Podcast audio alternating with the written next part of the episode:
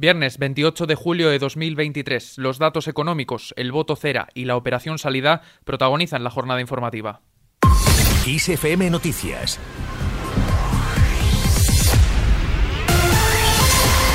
¿Qué tal? Muy buenas tardes. Los precios subieron en julio un 2,3% con respecto al mismo mes de 2022, una tasa cuatro décimas superior a la de junio, 1,9, que supone un cambio de tendencia tras dos meses consecutivos de moderación. El Instituto Nacional de Estadística acaba de publicar este dato adelantado del índice de precios de consumo de julio, que muestra un repunte impulsado por los carburantes, el vestido y el calzado y los paquetes turísticos. Por otro lado, la economía española avanzó un 0,4% entre abril y junio una décima menos respecto al crecimiento del primer trimestre, un 0,5%, después de que el consumo de las familias haya repuntado con fuerza y pese al desplome de las exportaciones de bienes y servicios, de acuerdo con los datos de contabilidad nacional. La ministra de Asuntos Económicos, Nadia Calviño.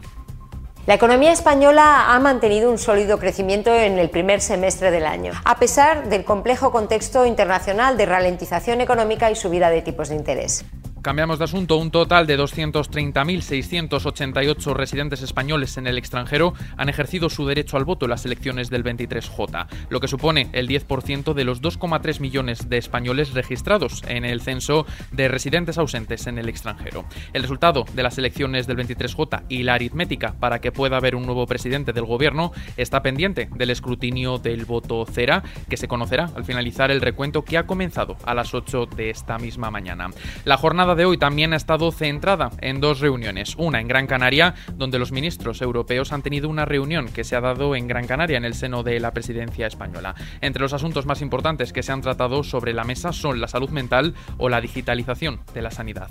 La segunda reunión ha sido en Santander, que se ha celebrado bajo la presidencia española de la Unión. Allí, los ministros de Ciencia e Investigación de la Unión Europea han abordado asuntos como la diplomacia científica y la industrialización. Además, la ministra de Ciencia e Innovación Diana Morant, está presentando ante sus homólogos europeos el proyecto de construcción de un acelerador de partículas en Granada.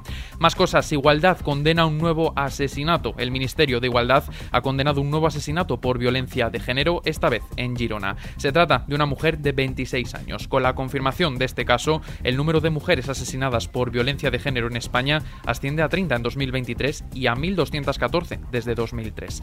En clave internacional, los bomberos han logrado contener los incendios forestales en el centro de Grecia y en las islas de Rodas, Corfú y Eubea, que desde la semana pasada destruyeron decenas de miles de hectáreas de bosques. En Italia, varios incendios continúan activos en el sur del país y la mayor gravedad se registra ahora en la región de Apulia y en la isla de Cerdeña.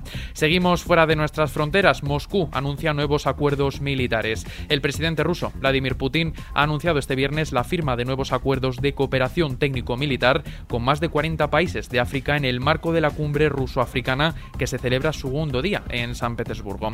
Además, ha manifestado su intención de reforzar el frente diplomático.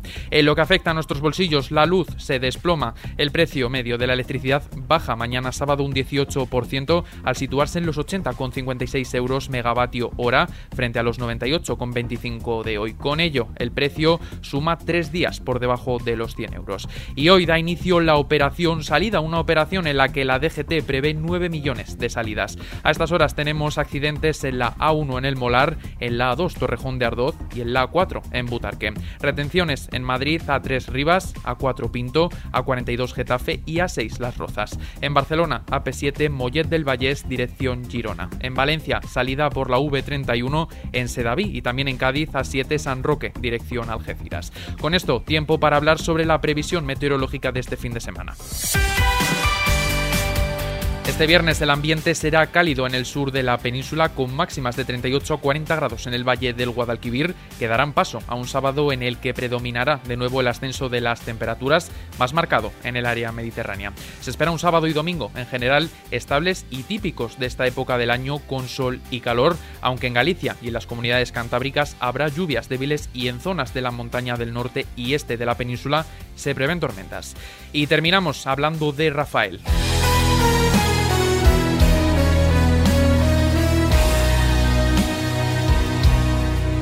Rafael, uno de los grandes iconos del panorama musical español, está de vuelta en los escenarios. Hoy viernes inicia una gira para presentar su nuevo álbum llamado Victoria, un álbum que consta de 11 canciones y que ha escrito y producido Pablo López para él. La gira tendrá lugar a partir de las 10 y cuarto de la noche en el Tío Pepe Festival de Jerez de la Frontera, en Cádiz.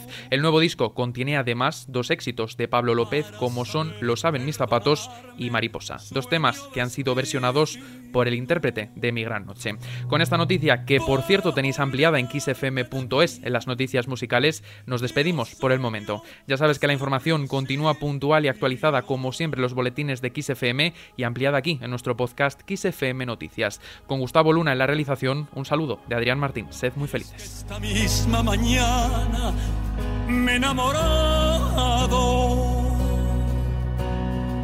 de la luz de canciones que no te he cantado, de la ciudad de la flor, del abrazo del dolor, el tiempo sueña despacio cuando soy yo.